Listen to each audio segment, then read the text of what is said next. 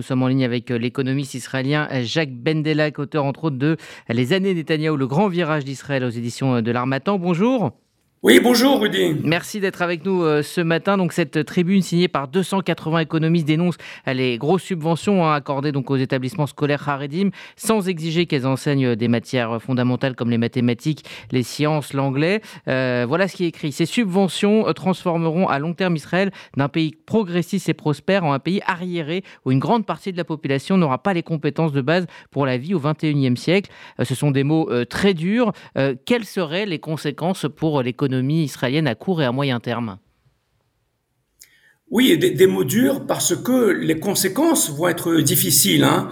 Euh, lorsqu'on distribue des fonds euh, sans savoir où ils vont et sans qu'ils soient euh, réellement productifs, c'est-à-dire sans contrepartie en termes d'emploi, de croissance, de formation professionnelle, eh bien, on, on s'achemine vers un pays dans lequel, vous savez, en 2050, il y aura 50% de Haredim.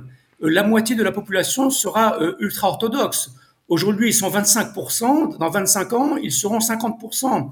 Et si la moitié de la population ne travaille pas, eh bien, il n'y aura pas de production, pas d'impôts, moins de consommation, et oui, l'économie va se dégrader de façon très grave si la situation actuelle se poursuit. Je crois qu'il n'y a pas d'exagération, c'est une situation réelle que l'on vit aujourd'hui en Israël. Ah, vous dites qu'il ne euh, travaille pas. Est-ce que c'est pas un peu caricatural? Est-ce qu'il y a aujourd'hui un problème d'intégration de, ces populations harénites dans, le marché du travail israélien? Ou est-ce qu'il y a une, réalité plus nuancée?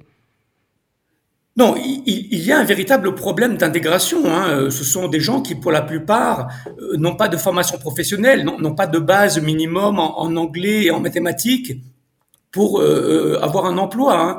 Alors c'est vrai qu'il y a euh, certains orthodoxes qui ont, ont, commencé à travailler.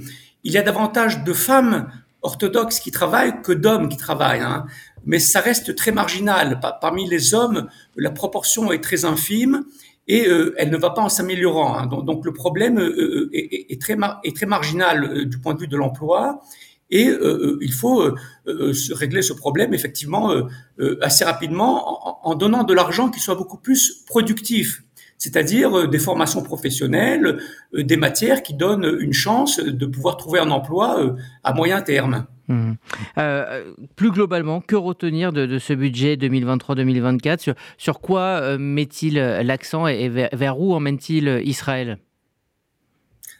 Alors écoutez, j'allais dire que c'est un budget euh, très conservateur, c'est-à-dire qui donne beaucoup d'argent euh, à la défense, à la sécurité, à la sécurité nationale. On va recruter, on va recruter beaucoup de policiers, beaucoup de euh, d'argent pour la police, beaucoup d'argent pour les Haredim, hein, et pas suffisamment d'argent pour les questions qui préoccupent les Israéliens, c'est-à-dire la cherté de la vie, la pénurie de logements, les transports qui font défaut. Bon, tout ça sont des aspects qui ne sont pas suffisamment financés et que euh, l'État va débourser euh, beaucoup d'argent, c'est vrai, mais euh, de l'argent premièrement improductif et, et deuxièmement dont on n'a pas toujours garanti le financement puisqu'on n'augmente on n'augmente pas les impôts non plus. Hein. Mmh.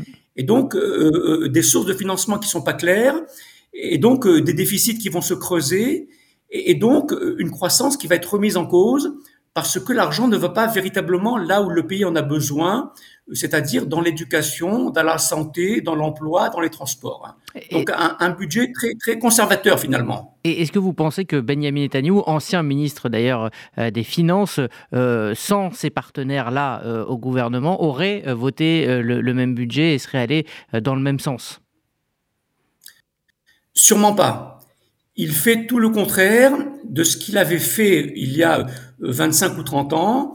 Euh, il fait tout le contraire de ce que, euh, comme économiste lui-même, il pense devoir faire. Mais vous dites, effectivement, il est coincé, j'allais dire, dans cette coalition qui lui laisse peu de chance, peu de marge de manœuvre. Et comme il n'a pas d'autre choix pour rester Premier ministre, parce que finalement, c'est ça sa grande préoccupation, c'est de rester Premier ministre, j'allais dire, à tout prix, eh bien, il est obligé euh, de céder aux exigences de sa coalition. et de donner de l'argent là où il n'aurait pas donné. Il n'aurait jamais donné d'argent aux Haredim, aux écoles juives, aux, implantations. Hein. Il aurait donné de l'argent qui soit beaucoup plus productif.